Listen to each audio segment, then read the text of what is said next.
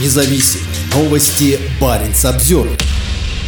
Кошмар какой. Жители Сыктывкара в ужасе от свежих могил военнослужащих. Из-за потерь эксперты предупреждают о новой волне мобилизации. Жительница столицы Республики Коми, Сыктывкара, на севере России, Инна Макатрова выложила в российской социальной сети ВКонтакте видео с местного Верхничевского кладбища. В ролике, опубликованном 23 июля в комментариях на официальной странице губернатора Коми во ВКонтакте, виден длинный ряд свежих могил российских военнослужащих, погибших в Украине. Господи, наши мальчики. Сколько их. Все молодые. Вообще, я аж расплакалась. Ты чё? Кошмар какой.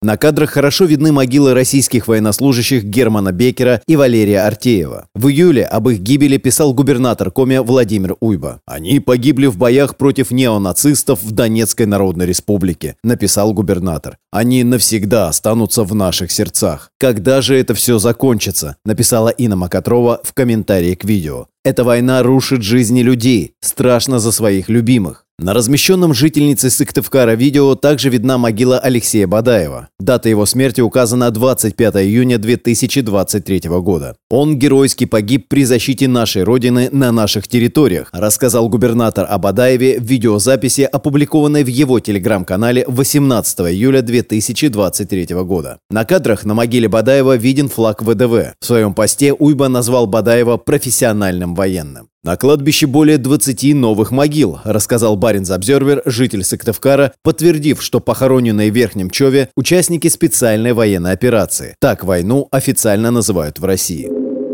Количество потерь.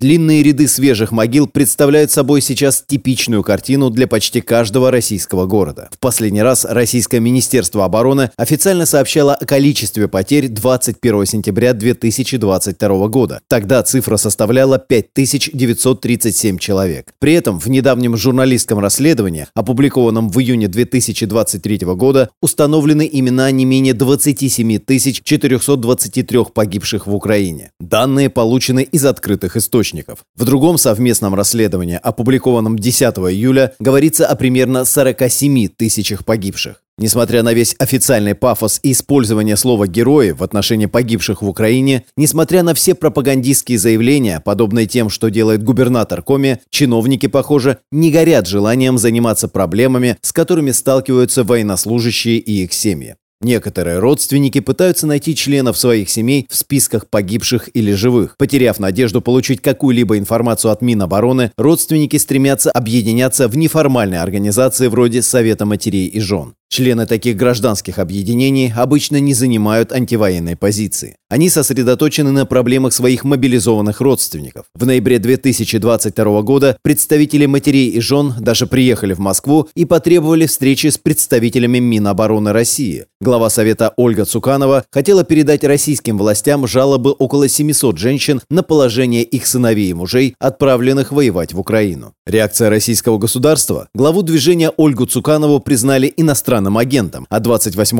июля Ольга объявила о закрытии Совета. В общественном объединении Совет матерей жен Минюст внес в реестр иноагент.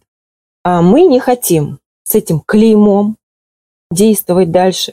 Это просто унизительно для женщин. Это моя земля, это мой родной народ, и я его буду защищать. Женщины, которые всегда были рядом со мной, они остались рядом со мной.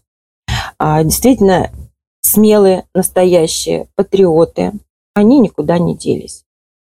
И я думаю, что мы все равно, каждый, будем отстаивать справедливость там, где мы находимся. Да, меня внесли в реестр иноагентов. Знаете за что? За то, что я рассказывала о проблемах мобилизации. Я ни денег не получала, никакого влияния мне нет иностранного.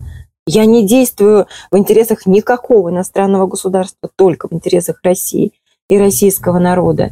Сдаваться нельзя.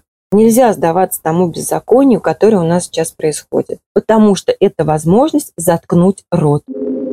Очередная волна мобилизации Эксперты предупреждают, что по мере продолжения войны и заполнения кладбищ по всей стране, армия, очевидно, испытывает нехватку людей. Некоторые предсказывают, что осень 2023 года может начаться с новой волны мобилизации. На это указывают последние законы. Недавно российский парламент проголосовал за увеличение максимального возраста призыва на военную службу с 27 до 30 лет. Закон еще должен быть подписан президентом Путиным. Нижняя планка 18 лет осталась прежней, несмотря на первоначальные планы поднять призывной возраст до 21 года. Российский парламент также недавно увеличил штрафы за нарушение правил воинского учета. Новые солдаты нужны еще и потому, что ЧВК «Вагнер», вербовавшая людей по всей России, после неудачного похода на Москву ушла в Беларусь. Поправки, озвученные депутатом Госдумы Андреем Картополовым 25 июля, разрешат российским губернаторам создавать собственные частные военные компании, что позволит набирать все больше и больше военнослужащих из российской провинции.